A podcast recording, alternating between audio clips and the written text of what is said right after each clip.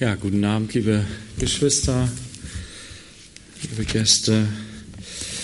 Ähm, wir sind im dritten Buch Mose, Kapitel 1. Und ähm,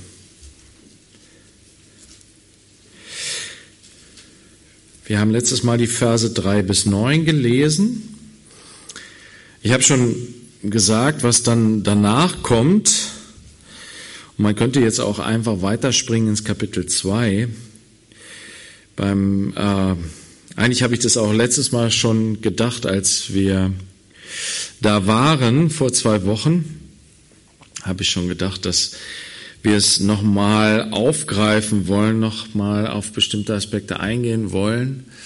Ähm, und es passt sich ja gut, dass tatsächlich ab Vers 10 noch mal ziemlich viel von dem wiederholt wird, was in den Versen 3 bis 9 steht, so dass wir einfach auch noch mal auf ein paar Punkte noch mal eingehen können, es auch in Erinnerung rufen können, weil es jetzt auch schon wieder zwei Wochen her ist.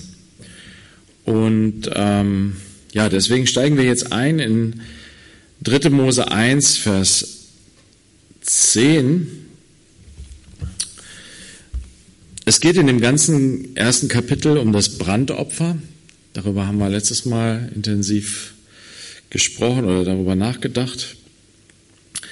Ähm, dass es das Ganzopfer, dass es ein Ganzopfer ist, dass dieses Brandopfer, das ähm, ja, dass davon schon sehr früh im ersten Buch Mose die Rede ist, diese Vorstellung, dass ich Gott nahe und wenn ich ihm nahe, dass ich eine Opfergabe mitbringe, dass ich nicht so, wie ich bin, einfach vor Gott erscheinen kann und Gemeinschaft mit Gott haben kann. Ganze Geschichte vom Sündenfall, von der, vom Ausstoßen aus dem Paradies, aus dem Garten Eden, aus der Nähe Gottes. Und die Ursache dafür, die Sünde, unser Misstrauen gegenüber Gott, unsere Selbstermächtigung und Selbsterhebung, unsere Demütigung Gottes auch, dass wir ihn zu einem Lügner abgestempelt haben. Das ist ja das, was der Teufel sagt. Gott ist ein Lügner. Stimmt gar nicht, was er dir sagt. Du kannst ihm nicht vertrauen. Und ja, Eva und Adam sind darauf eingegangen, auf diese Lüge. Und haben damit Gott zum Lügner gemacht. Der, der die Wahrheit ist. Der, von dem sie das Leben haben. Der, der die Liebe ist. Dessen Wesen und Charakter Güte, Freundlichkeit, Barmherzigkeit, Großzügigkeit. Und du kannst noch so viel dazufügen. Ne? Wir haben ihn verraten. Und das hat, das hat unser, das hat unsere Gemeinschaft zerstört mit Gott. Ja, es hat den Tod gebracht. Denn die Sünde bringt den Tod hervor. Das sagt Paulus so in Römer 6. Ähm, der Sünde sollt ist der Tod, der Sünde Lohn. Der Lohn der Sünde ist der Tod. Gott hat es Adam und Eva so vorausgesagt. Und es ist auch eingetreten, zuerst in Form des geistlichen Todes, der sichtbar wird in dieser Trennung, in diesem, ja, aus der Nähe Gottes verbannt sein, in diesem Exil. Dann wird es aber auch deutlich darin, dass das Herz der Menschen so verfinstert ist, dass der eine Bruder den anderen aus Neid erschlägt. Und noch viele andere böse Dinge, die dann zutage treten. Aus der Trennung von Gott entsteht die Herrschaft der Sünde in unserem Leben, die alle möglichen bösen Taten hervorbringt. Und ähm, wir sehen aber auch gleich zu Anfang Menschen, die in dieser Trennung von Gott getrieben sind von etwas anderes, anderem, was auch in jedes Menschenherz hineingelegt ist. Prediger Salomo sagt das uns, dass dem Menschen die Ewigkeit ins Herz gelegt ist. Die Erinnerung daran, dass der, dieser Gott, der ja, uns verstoßen hat aus dem Garten Eden, aus seiner Nähe, dass dieser Gott in Wahrheit gut ist, dass er uns liebt, dass er der ewige Gott ist, unser Vater, zu dem wir eigentlich gehören. Und diese Sehnsucht danach, diesem Gott doch zu begegnen, das hat Abel dazu getrieben und auch kein in gewisser Weise. Wie gesagt, wir sind nicht so informiert über ihre Herzensmotivationen. Nur an einer Stelle im oder an, an ein paar Stellen im Neuen Testament wird uns so, werden uns so ein paar Hinweise gegeben. Wie ernst keines wirklich gemeint hat mit seiner Gottessuche, sei dahingestellt, aber wir sehen in Abel jemanden, der ernsthaft Gott gesucht hat. Und er wusste, ich muss dieses Opfer bringen. Darüber haben wir letztes Mal gesprochen. Und es muss ein Tieropfer sein. Es muss, der Tod muss eintreten als Sühnung für die Sünde. Sonst kann ich Gott nicht nahen. Und ja, Abel war ein ähm, Hirte von Kleinvieh, wie es hier so schön heißt in Vers 10. Äh, das heißt, er hat äh, keine Rinder gezüchtet und Rinder gehütet, sondern er hatte irgendwie Schafe und Ziegen oder und Ziegen. Und hier wird eben auch gesagt, wenn du ein reicher Mann bist, okay, dann sollte deine Gottessuche, sollte auch dem entsprechen, deinem Wohlstand, den Gott dir ja gegeben hat, den du von Gott empfangen hast. Der Herr macht reich, der Herr macht arm, steht in den Sprüchen drin. Du hast Wohlstand empfangen, ja, dann zeige das in deiner Gottessuche na, und bring nicht ein Vögelchen, weil das schon so schön günstig ist, na, sondern bring schon eine von den besten, den Erstlingen deiner Rinder. Und wenn du aber so viel nicht hast, dann ist das kein Makel vor Gott. Du kannst auch mit weniger vor ihm kommen. Wenn du nicht so viel hast, ist das keine Schande. Nein, es ist dem Herrn genauso wohlgefällig. Und das zeigt sich daran, wir greifen vielleicht mal ganz kurz vor hier. In Vers 9 am Ende heißt es, ein Brandopfer ist es, ein Feueropfer als wohlgefälliger Geruch für den Herrn. Was steht in Vers 13 am Ende, wenn es um das Kleinvieh geht, was geopfert wird? Da steht, ein Brandopfer ist es, ein Feueropfer als wohlgefälliger Geruch für den Herrn. Was steht in Vers 17 am Ende, wenn es um die Vögel, die geopfert werden, der arme Leute, ob das arme Leuteopfer? Ein Brandopfer ist es ein Feueropfer als wohlgefälliger Geruch für den Herrn. Wisst ihr, Gott macht da keinen Unterschied. Das ist wie bei dem Gleichnis mit den Talenten. Wisst ihr, der Herr gibt seinen Knechten Talente je nach ihrer Fähigkeit, dem einen fünf, dem anderen zwei, dem anderen eins. Als sie dann, nachdem der Herr zurückgekehrt ist, ihr Talent wieder abgeben, sagt der Erste, guck mal hier, das na, die fünf Talente, die du mir gegeben hast, ich habe hier weitere fünf dazu gewonnen. Und der Herr sagt, gut gemacht, mein treuer Knecht. Du bist über wenigen treu gewesen. Ich will dich über vieles setzen. Geh hinein in die Freude deines Herrn. Dann kommt der mit den zwei, der die zwei Talente empfangen hat. Und was hat er? Er hat zwei Talente hinzugewonnen. Und er kommt zu seinem Herrn und sagt, guck mal hier, die zwei Talente, die du mir gegeben hast, und ich habe noch zwei hinzugewonnen. Er sagt da, gut gemacht, mein treuer Knecht. Du bist über wenigem treu gewesen. Ich will dich über vieles setzen. Geh hinein in die Freude deines Herrn. Absolut genau dasselbe Lob spricht Gott über den ersten und den zweiten Knecht aus. Es geht nicht um die Menge, um das Maß. Es geht nicht um den Reichtum. Das zählt vor Gott nicht. Es gibt kein Ansehen der Person vor Gott. Der Arme und der Reiche sind gleich angesehen vor Gott. Und wenn sie sich Gott nahen mit der richtigen Herzenshaltung, wenn sie Gott dienen mit der richtigen Herzenshaltung, mit der richtigen Gesinnung, in Treue, in Liebe, dann ist das vor Gott wohlgefällig. Ob es viel ist, ob es wenig ist, nach dem Maß, was einem jeden gegeben ist, das macht für Gott keinen Unterschied. Das ist, spielt für Gott keine Rolle.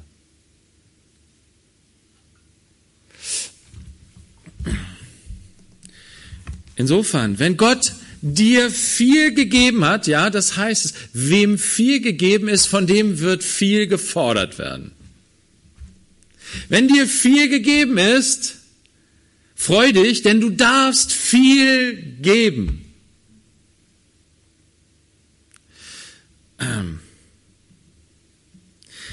Es gibt diese Geschichte von dem reichen Jüngling, ne, der gekommen ist zu Jesus und gesagt hat, Herr, guter Lehrer, was soll ich tun?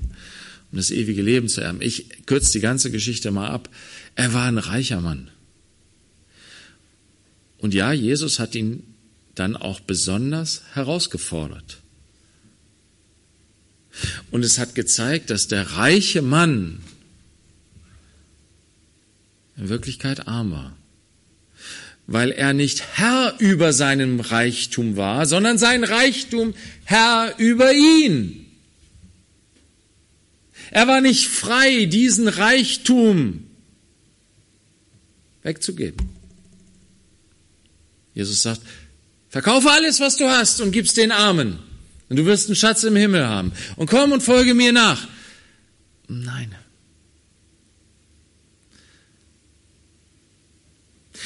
Dagegen zeigt er uns eine arme Witwe, ne? die im Tempel den kleinen Groschen da in den in, in den Kollektenkasten da rein tut. Von niemandem gesehen. Aber er sieht sie und sagt zu seinen Jüngern, guckt mal diese Frau. Die ganzen Reichen, die haben unheimlich viel Geld da reingesteckt, aber die haben nur von ihrem Überfluss ein bisschen was abgegeben. Sie hat aber alles, was sie hatte, hineingesteckt. Es war nur ganz wenig. Am Ende guckt sich der Priester, der das, äh, den Kasten leert und sich das Geld anguckt, vielleicht rollt ihm dieser Cent, diese, diese Pfennige, diese, dieses, dieses Kleingeld irgendwie durch die Finger in irgendeine so Ritze und er macht sich nicht mal die Mühe, es aufzuheben. Aber sie hat Gott gegeben und Gott sieht das.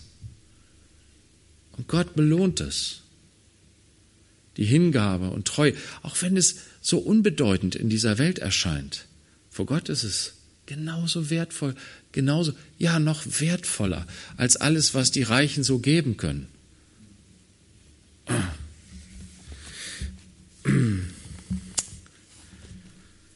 Das ist also der Grund, warum hier immer wieder an, bei allen möglichen Opfern wird das aufgezeigt, dieses, dieses abgestufte System. Ja, die, die Opfer, wenn du Gott nahen willst und du sollst ein Opfer bringen, ja, dann sollst du ein bestimmtes Opfer bringen. Du kannst nicht einfach das bringen, was du gerade so im Kopf hast, was du denkst, ja, das, das passt mir jetzt. Nein, es ist mir schon wichtig. Und wir haben ja gesehen, warum. Weil es alles auch prophetisch auf das Opfer hinweist, was Gott selbst bringen will, um sich mit uns zu versöhnen. Und aber diese Abstufung, die ist ihm wichtig, dass alle aus seinem Volk sich ihm nahen können. Er möchte niemanden ausschließen. Gut, jetzt sind wir also beim Kleinvieh, das ja auch Mist macht. Ne?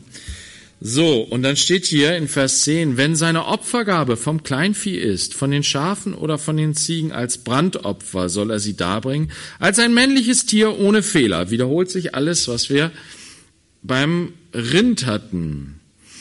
Und er soll es schlachten an der Nordseite des Altars vor dem Herrn, und die Söhne Aarons, die Priester, sollen sein Blut ringsherum an den Altar springen. Ich hatte letztes Mal schon darauf hingewiesen, dass als ich das mal intensiv studiert habe, mir das eben aufgefallen ist. Ich das vorher nie so im Bewusstsein hatte, dass derjenige, der das Opfer bringt, der das Tier zum Tempel bringt, zum Heiligtum bringt, dass er derjenige ist, der das Messer führt, der den Tod herbeiführt beim Opfertier. Warum? Weil es seine Sünde ist, die den Tod herbeiführt. Und ja, das Sterben ein, zu sehen, dass ich den Tod gebracht habe über ein lebendes Wesen. Ja, über ein wertvolles Lebewesen. Denn das ist ein Tier, was sein Tier war. Was er aufgezogen hat. Er hat eine Beziehung dazu. Es hat einen Wert für ihn. Und es soll ja als Brandopfer ganz verbrannt werden. Das heißt, er wird nichts davon haben von diesem Tier. Und wie gesagt, es ist mehr als eine Sache. Es ist ein Lebewesen. Und ich führe das Messer und bringe diesem Lebewesen den Tod, damit ich in die Gegenwart des Gottes des Lebens kommen können. Das ist eine harte, harte Sache.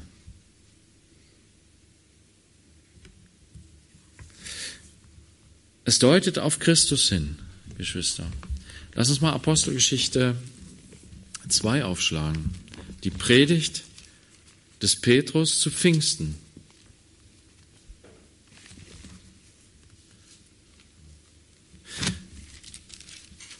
50 Tage vorher, als er gefragt wurde, gehörst du auch zu Jesus, sagt er, nein, ich kenne Jesus nicht.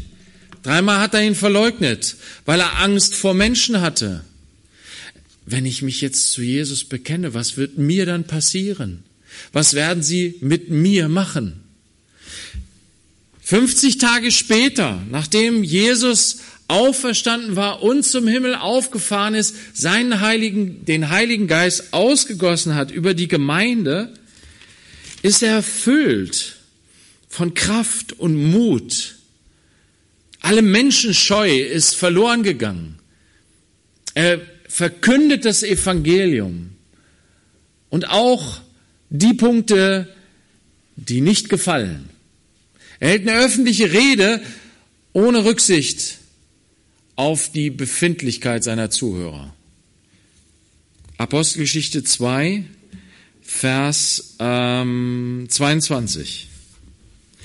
Männer von Israel, hört diese Worte. Jesus, den Nazoräer, einen Mann, der von Gott euch gegenüber erwiesen worden ist durch Machttaten und Wunder und Zeichen, die Gott durch ihn in eurer Mitte tat, wie ihr selbst wisst. Also er sagt, ihr alle wisst es, ihr alle habt es miterlebt, was Gott durch Jesus getan hat. Und das war ein eindeutiges Zeichen, ein eindeutiger Beweis dafür, dass er der Messias ist, der Christus, den Gott senden wollte, dass die Prophezeiungen erfüllt sind und er dieser Mann ist. Diesen Mann, der nach dem bestimmten Ratschluss und nach Vorkenntnis Gottes hingegeben worden ist, habt ihr durch die Hand von Gesetzlosen an das Kreuz geschlagen und umgebracht. Was sagt er hier zu ihnen? Er sagt, erstens sagt er, Gott hat das alles geplant, er wusste das alles, er war in der ganzen Situation hatte er das Ganze unter Kontrolle. Es ist nicht aus Zufall passiert. Es ist kein Unfall passiert. Gott hatte nicht seinen Christus gesandt und, oh, jetzt ist er am Kreuz gestorben. Huch!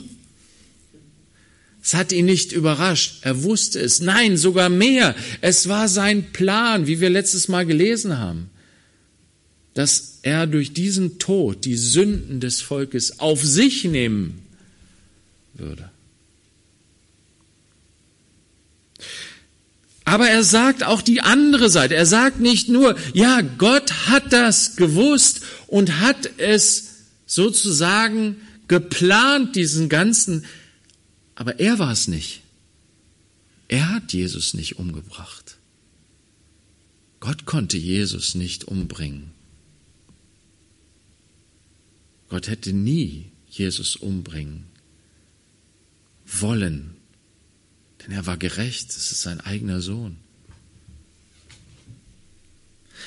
Aber er hat ihn hingegeben in unsere Hände, in die Hände sündiger Menschen, die mit ihm gemacht haben, was sie wollten. Habt ihr durch die Hand von Gesetzlosen, hier ist er ganz genau differenziert, nicht ihr habt ihn umgebracht, wie es dann oft in der Geschichte hieß, ja, die Juden haben Jesus getötet. Nein, Gesetzlose haben ihn ans Kreuz geschlagen. Die Römer, die römischen Soldaten. Aber er nimmt sein Volk nicht aus. Nein, Sie sind es, die das Evangelium jetzt hier hören, deswegen werden Sie direkt angesprochen. Ihr, und das zeigt die geistliche Verantwortung. Und das ist, betrifft nicht die Juden, das betrifft uns Menschen alle. Paulus zeigt uns das in Römer äh, äh, 1 bis 3, zeigt er uns, sowohl die Juden als auch die Nationen, wir alle haben gesündigt, wir alle sind vom lebendigen Gott abgefallen, wir alle sind verloren und verdammt. Wir alle brauchen Erlösung. Und Gott schenkt sie uns aus Gnade durch seinen Christus, der für uns gestorben ist. Aber Petrus scheut sich nicht, hier diejenigen, die er anspricht, ja, sie zu konfrontieren. Du hast Jesus geschlachtet mit deiner Sünde. Ihr habt durch die Hand von Gesetzlosen ans Kreuz geschlagen und umgebracht. Den hat Gott auferweckt. Guck mal, was ist das Handeln Gottes? Das Handeln Gottes ist Leben schaffen. Er hat ihn heraufgeholt aus dem Grab, seinen Sohn. Dann in Vers 36 wird es nochmal so, endet die Predigt auch interessanterweise. Die Predigt endet, endet damit, dass er sagt, das ganze Haus Israel soll nun zuverlässig erkennen, dass Gott ihn, Jesus, sowohl zum Herrn als auch zum Christus gemacht hat. Diesen Jesus, den ihr gekreuzigt habt. Das ist das, was Gott getan hat. Das habt ihr getan. Und das ist das, was jeder Jude im Tempel, im Heiligtum getan hat. Wenn er Gott nahen wollte, hat er ein Opfertier mitgebracht und hat selbst Hand anlegen müssen. Das hat nicht der Priester für ihn getan. Das musste er selber tun. Das Messer ansetzen und den Tod dabei führen, dass das Blut vergossen wird eines unschuldigen Opfertieres. Seiner Sünde willen. Damit Sühnung getan wird für seine Sünde. Und guck mal, wie die Leute reagiert haben in Vers 37. So heftig konfrontiert. Als, es, als sie aber das hörten, drang es ihnen durchs Herz und sie sprachen zu Petrus und den anderen Aposteln, was sollen wir bloß tun, ihr Brüder? Was haben wir da getan? Das ist das, was sie denken. Was haben wir bloß getan? Was sollen wir jetzt tun? Und dann kommt die gute Botschaft. Tu Buße. Und zwar diese Herzensbuße, dieses Opfer, was sie selbst gebracht haben, als Opfer auch anzunehmen, zu begreifen. Das, was sie getan haben, war kein Opfer. Sie haben einfach zugeschlagen. Sie haben ihn überliefert. Sie haben ihn verhöhnt. Sie haben ihn verachtet. Jesaja sagt, wir haben ihn alle verachtet. Aber er hat doch unsere Sünde getragen. Und das ist diese Erkenntnis. Aha, dieser Geschlagene, den wir alle verachtet haben, er ist der König Gottes. Nimm ihn an. Nimm sein Opfer an. Das ist das, worum es geht. Tu Buße. Kehre um. Den, den du vorher verachtet hast, nimm ihn an als den, der das Opferlamm für dich geworden ist und der von Gott zum Herrn und König gemacht worden ist. Nimm ihn an. Das ist Buße tun. Dann lass dich taufen und du wirst die Gabe des Heiligen Geistes empfangen. Du wirst selbst gereinigt und Gott nimmt Wohnung in dir. Wisst ihr, du darfst dich Gott nahen durch dieses Opfer.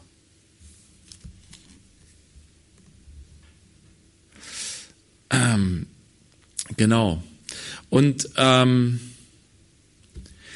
in dem Vers, was wir gelesen haben im, im dritten Mose, schon beim Rind wurde das ja gesagt, wird es hier auch gesagt, dass das Blut, der Priester fängt das Blut auf. Das Tier wurde geschächtet. Das Blut floss heraus. Und es wurde aufgefangen. Und dann wurde es ringsherum an den Altar gesprengt.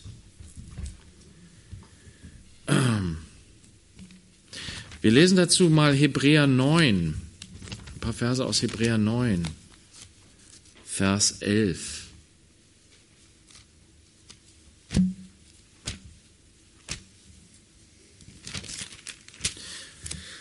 Und in den He äh, Kapiteln Hebräer ähm, 7 folgende wird ganz viel von dem, was wir über die Priester und über die Opfergesetze lesen, wird aufgegriffen und uns geistlich erklärt und geistlich gedeutet auf Christus hin als Prophetie. Deswegen, wenn wir uns mit diesen Dingen beschäftigen, ist es auch gut, Hebräer dazu zu lesen, als Kommentar sozusagen. Und ähm, hier in Hebräer 9, Vers 11 steht, Christus aber ist gekommen als hoher Priester der zukünftigen Güter und ist durch das größere und vollkommenere Zelt, das nicht mit Händen gemacht ist, das heißt nicht von dieser Schöpfung ist, und er ist nicht mit Blut von Böcken und Kälbern, sondern mit seinem eigenen Blut ein für allemal in das Heiligtum hineingegangen und hat uns eine ewige Erlösung erworben. Denn wenn das Blut von Böcken und Stieren und die Asche einer jungen Kuh auf die Unreinen gesprengt zur Reinheit des Fleisches heiligt, da werden wir noch zu kommen zu verschiedenen ähm, äh, zu verschiedenen Geschichten, wo es um die Reinigung von Unreinheit geht und so weiter. Wie viel mehr wird das Blut des Christus, der sich selbst durch den ewigen Geist als Opfer ohne Fehler Gott dargebracht hat, eure Gewissen reinigen von Totenwerken, damit ihr dem lebendigen Gott dient. Hier steht, Christus hat sich selbst als Opfer dargebracht. Und er hat mit seinem Blut uns gereinigt von toten Werken, sagt er. Also Gott hat uns Leben gegeben und durch dieses Leben, das in uns pulsiert, das ist in unseren, na, durch das Blut in unseren Adern pulsiert, der Atem, den wir empfangen haben, die Kraft, die wir bekommen haben, wie setzen wir sie ein? Wir tun Werke. Wir sind die ganze Zeit am Tun und Machen, am Tun und Machen. Und wenn wir mal nicht tun und machen, dann legen wir uns hin und schlafen. Und was machen wir im Schlaf? Wir bewegen uns die ganze Zeit, immer wieder hin und her, hin und her, hin und her. Wir sind die ganze Zeit in Action. Na, es gibt dann die Hyperaktiven, die dann besonders aktiv sind. Und es gibt natürlich auch sehr ganz ruhige Charaktere, die sich fast gar nicht bewegen. Aber vom Prinzip her als Menschen sind wir immer aktiv, immer haben wir was zu tun. Na, wir sind wie so, eine, wie so ein Ameisenhaufen als Menschen, oder? Im, ne, wenn du, es gibt manchmal so in Filmen oder in Dokumentationen oder was weiß ich, dann wird manchmal so eine Kreuzung gefilmt, ne, und dann wird das so in schnell, in Zeitraffer abgespielt, ne. Ist doch der Wahnsinn, was da immer so los ist. In so einer Stadt. Wir Menschen sind in Bewegung. Wir tun, wir tun und machen, wir tun und machen. Und Gott sagt, so viele Werke, so viel, was du tust, ist tot.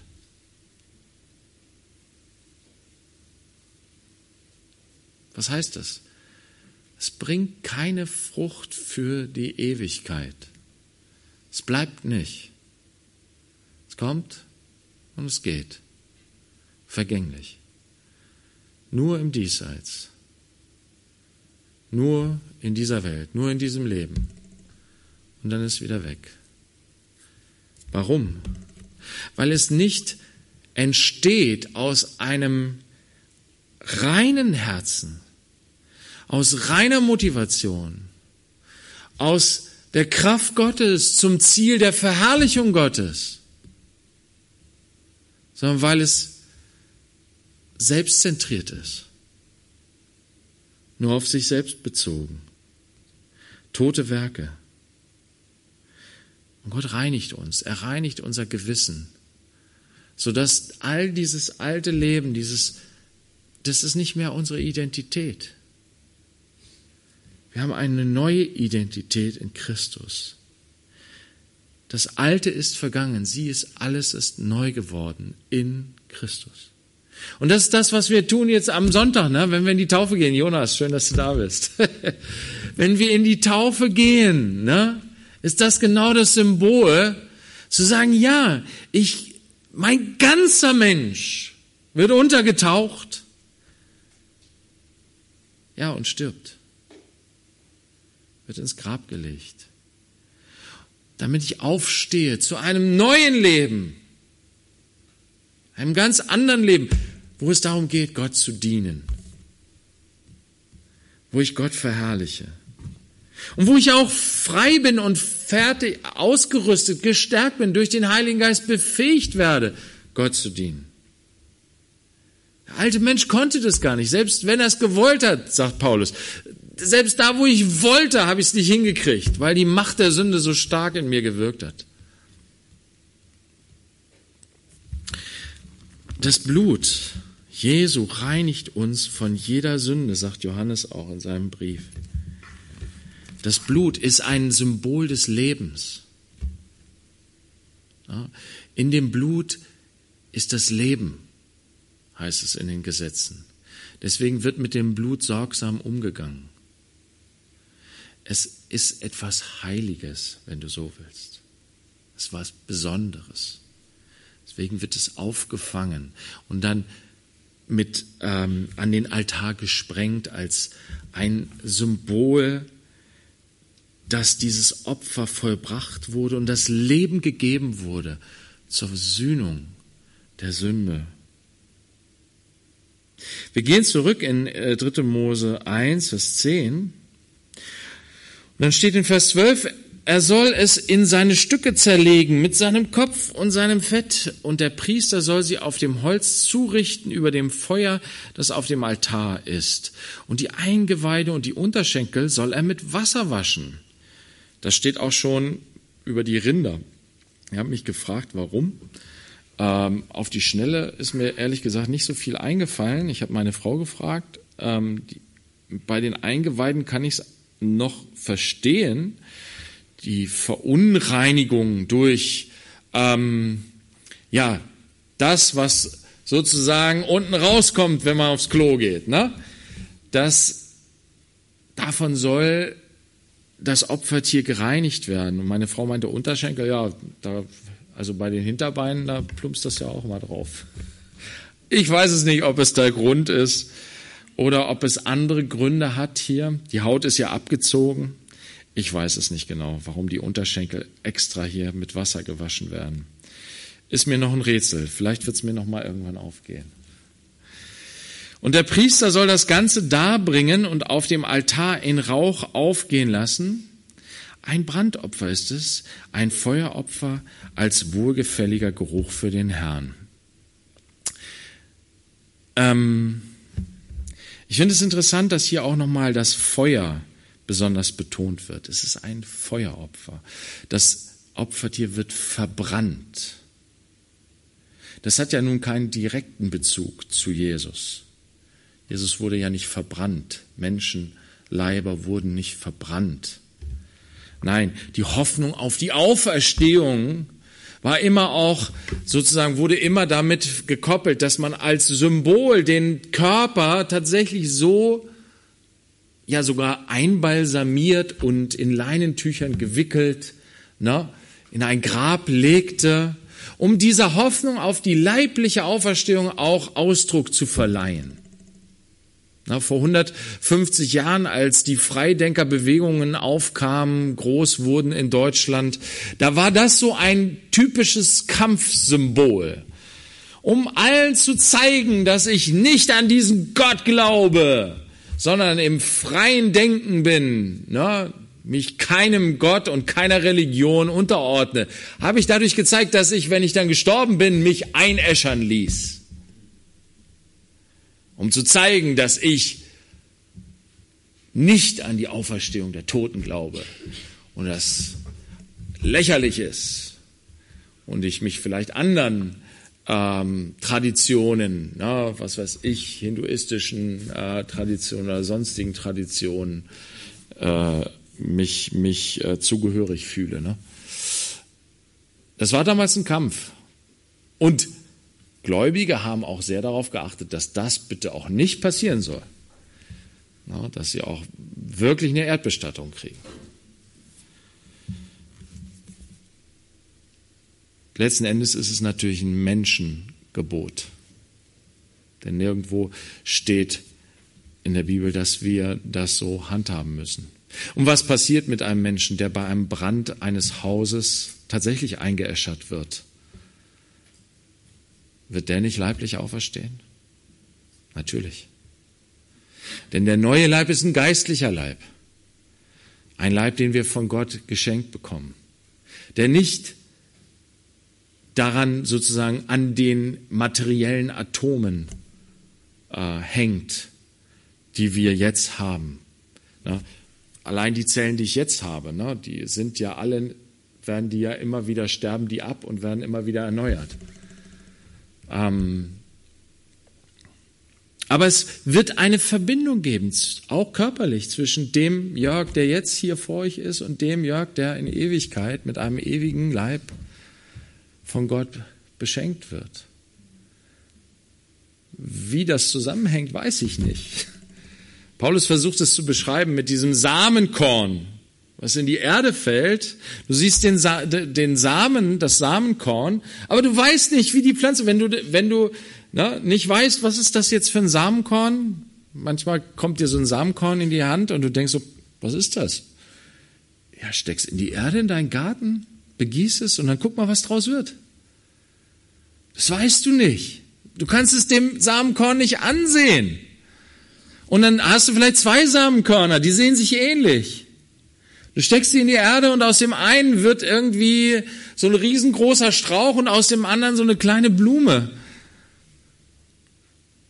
Da steckt natürlich die Information drin in dem Körnchen, die dann dazu führt, dass das aus, da, daraus wird. Ne?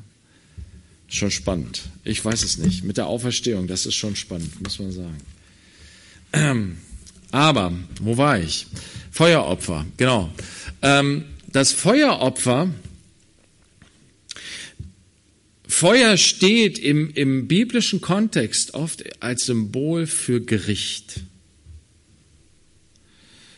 Ähm, Petrus spricht darüber, über das Gericht, was kommen wird. Das erste Gericht war ein Wassergericht, was über diese Welt gekommen ist. Die Flut zu Noahs Zeit, die die ganze Menschheit ausgelöscht hat, bis auf Noahs Familie. Er sagt dann, ja, es wird keine Flut wieder über diese Erde kommen. Das heißt aber nicht, das Gericht kein Gericht kommen wird über die Sünde. Und dann sagt Petrus, ja, das zweite Gericht, was kommen wird über diese Erde, das wird in Feuer ergehen. Und wenn ähm, Jesus von der Taufe spricht, dann spricht er interessanterweise von der Taufe als einem Symbol für seinen Tod und seine Auferstehung, wie Paulus später auch. Wenn er sagt, wenn wir Christen uns taufen lassen auf den Namen Jesu Christi, dann werden wir sozusagen mit ihm eins in seinem Tod und seiner Auferstehung. Jesus hat gesagt, ich habe noch eine Taufe zu durchstehen. Sagen wir, ja, Taufe zu durchstehen ist ja nicht schlimm, ist aber was Schönes. Nee, Jesus meinte mit der Taufe sein Tod am Kreuz. Und dann sagt Johannes der Täufer, sagt diese äh, interessante Sache, er sagt, der, der, der, ähm, der nach mir kommt, der wird euch mit Heiligem Geist und mit Feuer taufen. Ist dann oft gerätselt worden, was diese Feuertaufe ist. Aber hier wird es im Grunde so ein bisschen deutlich, dass das Opfertier wird verbrannt. Es bleibt nicht bestehen, es wird in seine Bestandteile aufgelöst. Na? Das, ähm, bis es nur noch so, ein, so Asche übrig bleibt. Ja, das spricht von der, dem verzehrenden Feuer, was unser Gott ist. Er ist ein verzehrendes Feuer. So hat er sich Israel auch gezeigt auf dem Berg Sinai als verzehrendes Feuer, als das Heilige, der heilige Gott, vor dem nichts Bestand haben kann, was sich ihm entgegenstellt. Entschuldigung, was sich ihm entgegenstellt. Und die Sünde, die durch Handauflegung auf dieses Opfertier übertragen wurde, die Sünde wird getötet und verbrannt. Davon bleibt nichts übrig als nur noch so ein Haufen Asche. Das ist ein wohlgefälliger Geruch für den Herrn. Wenn die Sünde ausgelöscht wird, alle Ungerechtigkeit, alle Bosheit, alles Schlechte, alles Üble, Misstrauen, Lüge, alles Finstere, alles Unreine. Es ist ein Wohlgeruch für den Herrn, wenn das in Brand aufgeht.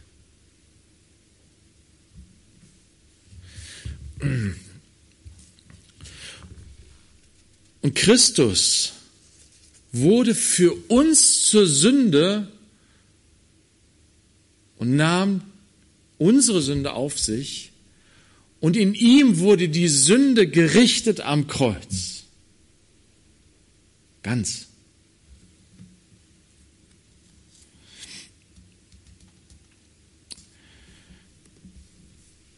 Wir gehen mal in, ähm, nee, wir machen Folgendes. Wir lesen noch hier einmal schnell zu Ende und dann machen wir die letzten Verse im Neuen Testament. Wir wollen nicht noch nächstes Mal nochmal die Vögel betrachten. Das machen wir heute. Wenn seine Opfergabe für den Herrn ein Brandopfer von den Vögeln ist, dann soll er von den Turteltauben oder von den jungen Tauben seine Opfergabe darbringen. Also nicht irgendein Vogel. Gott hat da schon spezielle Vorstellungen. Und der Priester bringe sie zum Altar und kneife ihr den Kopf ab und lasse sie auf dem Altar in Rauch aufgehen. Interessanterweise ist es hier der Priester, der dieses Opfer darbringt und der auch den Tod herbeiführt. Wahrscheinlich, weil es auch eine spezielle Art war, keine Ahnung. Und ihr Blut soll an die Wand des Altars ausgedrückt werden. Und er trenne ihren Kopf mit seinem Inhalt, äh, ihren Kropf mit seinem Inhalt ab. Das ist wieder ein Zeichen, dass die Innereien sozusagen oder das Unreine sozusagen beseitigt wird von diesem Opfer.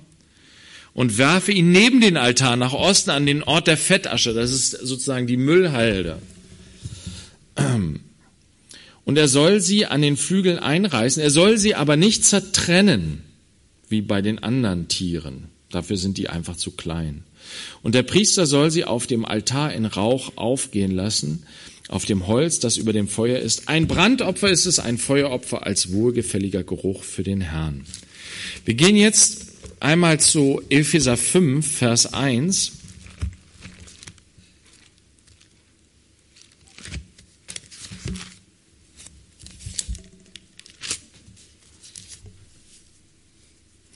Fünf, Vers 1. Seid nun oder werdet nun Nachahmer Gottes als geliebte Kinder. So ein krasser, wichtiger Satz, der eigentlich alles beinhaltet. Und eigentlich fängt es von hinten an. Geliebte Kinder. Ihr seid geliebte Kinder. Ihr habt einen Vater im Himmel, der euch liebt. Und er hat seine Liebe gezeigt darin, was dann in Vers 2 steht. Das wird also nochmal genauer erklärt. Ihr seid von Gott geliebte Kinder und jetzt werdet Nachahmer Gottes. Macht es so wie der, der euch geliebt hat. Und so wird es dann auch weiter ausgeweitet in Vers 2. Wandelt in Liebe, wie auch der Christus uns geliebt und sich selbst für uns hingegeben hat als Opfergabe und Schlachtopfer Gott zu einem duftenden Wohlgeruch. Christus selbst hat sich als Opferlamm zur Verfügung gestellt. Er hat sich selbst für uns hingegeben als Ganzopfer. Er hat nichts zurückgehalten. Nein, er hat sich ganz hingegeben in Liebe zu uns, wie es auch in Johannes 13 heißt. Er liebte die Seinen und er liebte sie bis ans Ende. Ganz. Gott zu einem duftenden Wohlgeruch.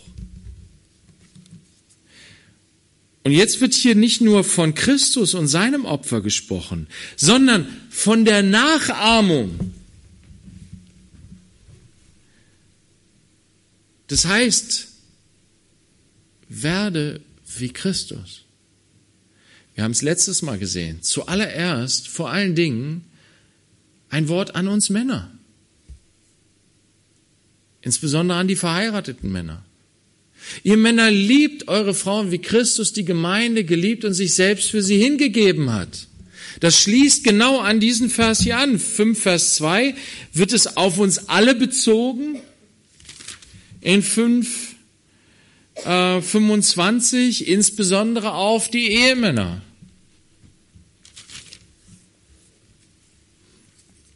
Die brauchen vielleicht so eine besondere Einladung. Aber dieses Prinzip, liebt einander, wie ich euch geliebt habe.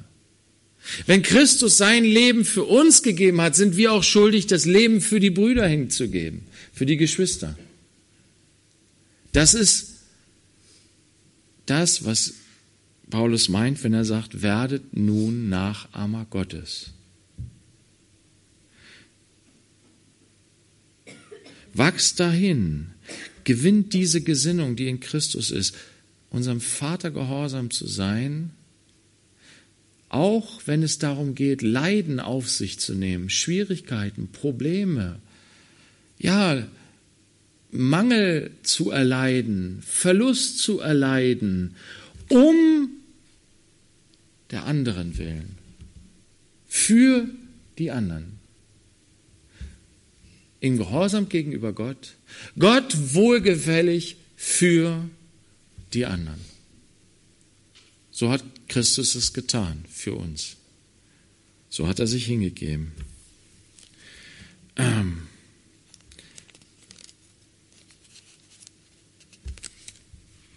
Römer 12.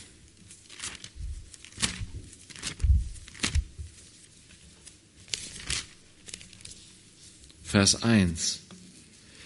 Ich ermahne euch nun, Brüder, durch die Erbarmungen Gottes, eure Leiber darzustellen als ein lebendiges, heiliges, Gott wohlgefälliges Opfer, was euer vernünftiger Gottesdienst ist.